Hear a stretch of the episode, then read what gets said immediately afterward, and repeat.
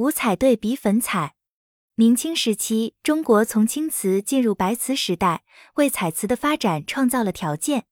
彩瓷是带有色彩装饰的瓷器，有蓝白典雅的青花、群芳争艳的斗彩、热烈古朴的五彩、浓艳高贵的珐琅彩，以及粉润丰厚、工整雅致的粉彩。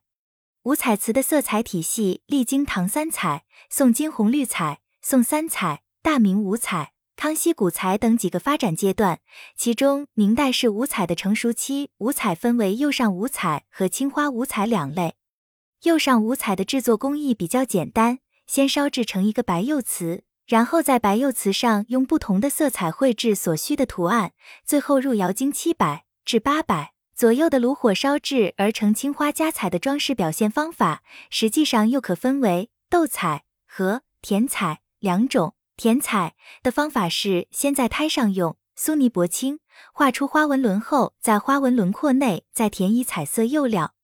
斗彩。称斗彩，其法是在胎上先用苏泥薄青花料画出部分花纹，又在釉上与之相适应的加以彩绘，使青花与彩绘形成变化统一的装饰果上下斗合，构成全体，故名斗彩。以成化时期制作最为精美五彩工艺，到了清代发展为古彩和粉彩，又称硬彩和软彩。康熙时期，古彩称为这个时期的重要品种。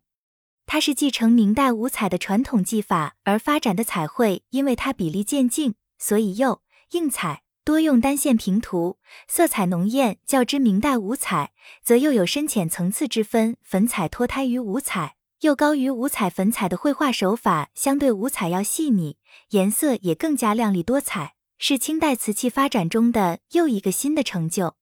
粉彩又称软彩。其制造过程是用釉上彩在瓷胎上绘制纹饰，最后由低温烧制而成。粉彩与五彩区别于粉彩用玻璃白涂底，五彩则不用打底。粉彩用渲染的表现方法，五彩则多用单线平涂。粉彩用油料调色，五彩则用胶水着色。粉彩烧制温度为七百 C 左右，五彩则为八百 C 左右。